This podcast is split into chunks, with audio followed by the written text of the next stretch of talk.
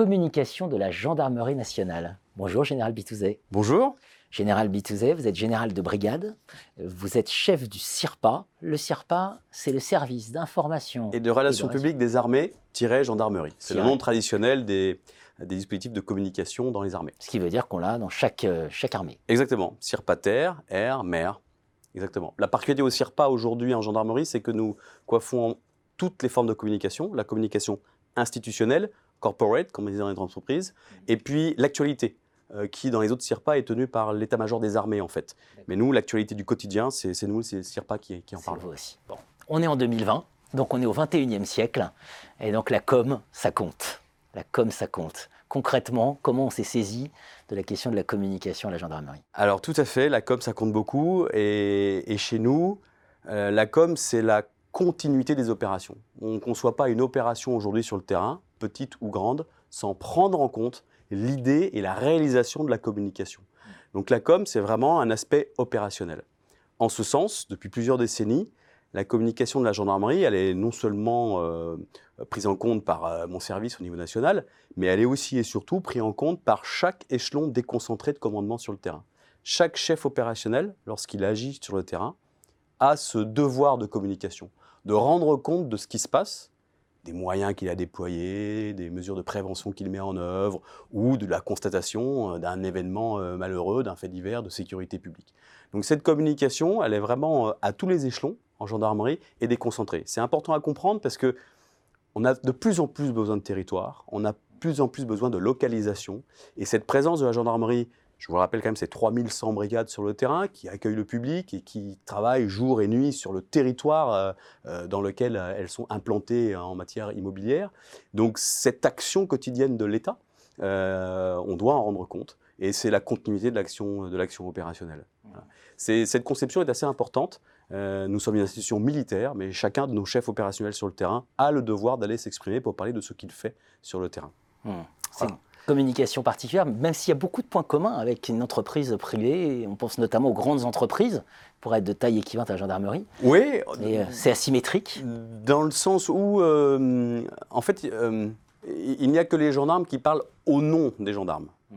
Ce qui fait que notre communication, elle est toujours, quel que soit le, niveau d'action, validée, recoupée, coordonnée. Au niveau national, c'est une communication qui rentre en coordination avec le ministère de l'Intérieur, bien évidemment, avec les armées, avec le gouvernement, avec nos camarades de la police nationale ou de la sécurité civile quand nous sommes ensemble en opération.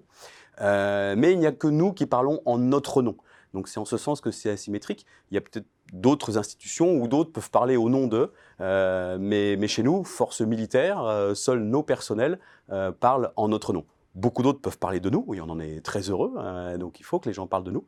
Mais euh, il est vrai que notre communication, quand on prend la parole, c'est sur un message validé, coordonné, euh, qui est un message aussi euh, pédagogique, explicatif, pour donner des, des, clés de compréhension sur ce qui se passe sur le terrain, un message qui se veut transparent, qui va créer la confiance. En ce sens, vous avez utilisé le mot d'asymétrique, c'est un, terme qui, me plaît bien en matière de communication parce que c'est une asymétrie à la fois de fond et de forme. Euh, euh, de fond parce que comme nous avons un message validé, euh, on ne peut pas agir sur toutes les émotions que certaines informations parfois développent ou que certaines communications développent. Euh, puisqu'on se cale, nous, sur la réalité, sur la pédagogie. Et puis une asymétrie euh, aussi euh, de forme, parce qu'on est moins nombreux à parler, puisque c'est toujours un gendarme qui parle au nom de la gendarmerie. Et en ce sens, on ne pourra pas faire tous les plateaux télé, toutes les chaînes télé et tous les réseaux sociaux. Voilà. Mais cette asymétrie a une contrepartie très positive, c'est que notre communication crée généralement une grande confiance, elle est crue, elle est crédible, c'est en tout cas ce que les études et différents sondages nous montrent. Euh, voilà. Euh, et donc, euh, pour poursuivre cette transparence dans notre communication et cette création de confiance avec notre communication, il faut que quantitativement nous soyons plus présents.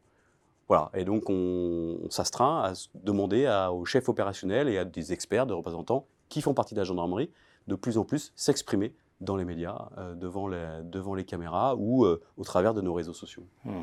Évidemment, vous venez de l'évoquer, les réseaux sociaux. Comment, euh, dans la diversité de palettes d'outils à disposition, comment vous articulez tout ça? Alors on a, on a, beaucoup d'outils en fait pour, pour développer cette communication et surtout se coordonner les uns les autres. Et, je, tiens ces fonctions de directeur de la communication depuis, depuis deux ans seulement, mais de par mes contacts avec d'autres directeurs de communication d'entreprises privées, beaucoup me disent mais en fait vous êtes un média la gendarmerie, vous créez beaucoup d'informations. Je ne l'avais pas vu en ce sens et c'est vrai que nous créons beaucoup d'informations. et donc on a développé ainsi plusieurs outils pour euh, euh, répondre aux enjeux de communication que je vous évoquais au, début. Euh, d'une part, on a le lien traditionnel avec les médias, bien évidemment. Donc c'est au quotidien pour répondre à l'actualité.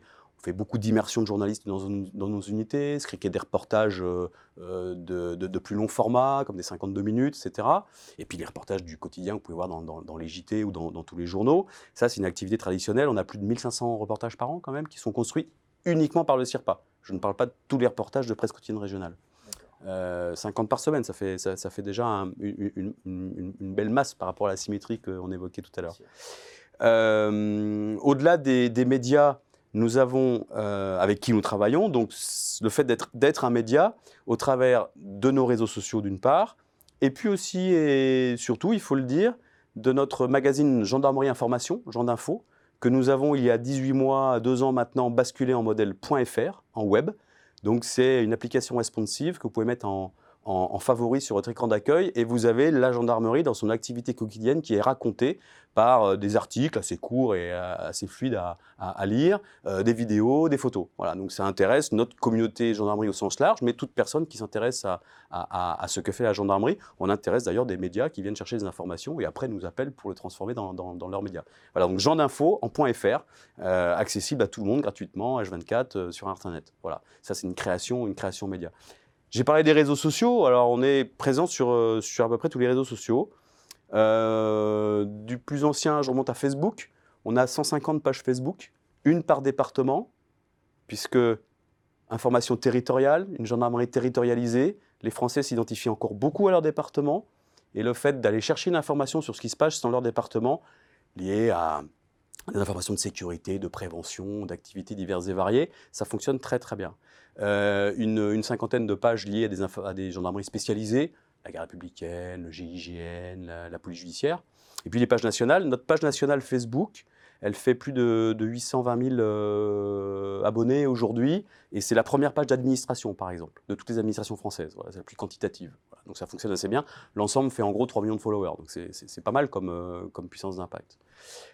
Twitter, euh, avec deux comptes nationaux, le, compte national gendarmerie officielle qui a un peu plus de 480 000 euh, followers, et puis le compte de la porte-parole que nous avons créé il y a deux ans, qui permet de donner une parole plus institutionnelle, euh, plus informative, à vocation des, journalistes, des médias, des chefs d'entreprise, des, dirigeants, par la porte-parole de la gendarmerie qui, donne ces informations. Et en deux ans, on est monté à, à 19 000 followers aujourd'hui ce qui est, très bien. On ne cherche pas le quantitatif, on cherche plus le qualitatif, mais ça montre que ça intéresse tout de même. Euh, on a une page LinkedIn, euh, par exemple, qui est assez bien suivie. On a beaucoup d'officiers de gendarmerie qui sont eux-mêmes sur LinkedIn. Tout ceci permet de faire de, rebondir beaucoup sur nos actualités. Euh, J'oublie Instagram, le dernier né dans l'ordre chronologique, chronologique et qui nous permet, au-delà du côté esthétique d'Instagram, qui, plaît beaucoup, bien évidemment, de donner aussi des informations comme on pourrait le faire sur Twitter et qui intéresse nos, suiveurs sur Instagram. Très bien. J'ai reçu sur ce plateau euh, le général De Oliveira qui évoquait les transformations de, la gendarmerie nationale. Euh, si on devait dire l'impact de cette dynamique de transformation et ce fameux plan 2024 sur la com, c'est le digital. C'est le digital sur lequel on a mis un coup d'accélérateur très important. par le point .fr que je vous évoquais tout à l'heure, il y a assez peu d'administrations qui ont leur journal, leur magazine d'information directement accessible pour tout public. Un vrai média. Euh, ce qui, donc, qui, devient donc un vrai média. Euh, on l'a peut-être créé sans le savoir. Euh, et puis cette panel de réseaux sociaux, cette complémentarité. et cet aspect digital, on le, on le renforce. on y travaille pour lui donner aussi une cohérence, une cohérence avec le reste de nos, de nos, de nos actions, de nos outils dont je parlais tout à l'heure, les médias par exemple. Donc, euh, dans, ce, plan 2024, c'est vraiment euh, donner les moyens à la gendarmerie d'être présente sur le numérique en général, en appuyant sur la territorialité et la déconcentration dont je vous parlais tout à l'heure. Donc donner des moyens au terrain d'exprimer par une voie numérique plus rapide, plus immédiate pour les citoyens, euh, l'action de, la gendarmerie. Et puis il y a deux, trois projets aussi euh, dont on peut peut-être parler, euh, qui, qui répondent à cet objectif, je dirais, de, modernité. Qui retombe dans le réel après le digital. Hein, deux exemples, un peu plus. Voilà, la politique sur les fictions. Alors ça paraît simple, les fictions, mais il faut rencontrer des auteurs, des scénaristes, des réalisateurs. on, fait des, on fait des programmes d'immersion pour eux, pour aller euh, à la rencontre de nos gendarmes et de ce que la vie gendarmerie que nous, que, nous vivons, du contact au territoire. Euh, et euh, d'y aller peut-être aussi par une voie plus sociologique qu'une voie sécuritaire pour expliquer ce que vivent les territoires dans le continuum de sécurité, avec les polices municipales, avec les associations qui travaillent avec nous, avec les partenariats avec les municipalités, avec les collectivités territoriales. Et ça, ça s'explique, ça se, développe. Et de plus en plus de médias après l'euphorie de l'immédiateté, on s'aperçoit qu'il y a une demande pour revenir au fond des choses. C'est un peu ce qu'on fait aujourd'hui ici à Xerfi. Et, cette demande pour revenir au fond des choses, nous y sommes favorables et nous voulons saisir cette, opportunité. Donc ça aussi, euh, il me semble que c'est de la modernité et d'aller vers, vers, une, vers une information donnée qui est moins fébrile, qui est moins émotionnelle, qui est plus de fond. Qui est plus reposée. Plus reposée, exactement, plus apaisée peut-être. Plus. Et puis alors, deuxième outil par exemple, la parce boutique. Que, parce que bah, la boutique, euh, la boutique, la boutique officielle. Euh, nous avons créé euh, au mois de juillet dernier la boutique officielle. Qu'est-ce que c'est? C'est que nous nous sommes aperçus que la gendarmerie, par son nom, par son action, par son histoire, quelques, quelques siècles sur notre pays, qui ont accompagné la construction de la nation française, c'est une marque, c'est une identité, c'est quelque chose sur lequel beaucoup peuvent se reconnaître. Euh, en France, à l'étranger. Et donc nous avons déposé la marque Gendarmerie nationale et des marques euh, filles, comme le GIGN par exemple, euh, à l'INPI. Et une fois déposé, on a demandé à l'entreprise de construire une boutique qui permettrait de développer des produits qui portent cette image avec des valeurs de proximité, de, facilité vers, nos, vers les gens qui souhaiteraient peut-être s'identifier à la gendarmerie en, en, achetant un produit qui lui ressemble. Voilà, donc ça aussi, c'est assez nouveau, peu d'administrations l'ont fait. Euh, nous, ça y est, c'est lancé. Communication, la gendarmerie passe à l'offensive. c'est ça, hein? Ah, on, peut, on a toujours été très présent. Et alors, une autre marque de Gendarme 24, c'est l'adaptation, l'innovation. Il faut toujours se remettre en cause, euh, voir ce qui fonctionne, ce qui ne fonctionne pas, libérer les talents en fait. Quand on est dans une communication déconcentrée comme la nôtre, euh, le national euh, développe, porte ce qui se fait sur le terrain, mais il faut permettre à ces talents locaux de se libérer pour, montrer l'ensemble de ce qui se fait sur le territoire français. Et, donc là, il faut être innovant en donnant des outils euh, à, ces gens de terrain pour qu'ils puissent eux-mêmes développer leur communication, en le relayant. Voilà, c'est un vrai enjeu qu'on a pour, pour l'avenir. Merci, Général Vitouzet. Je vous en prie, merci beaucoup à vous.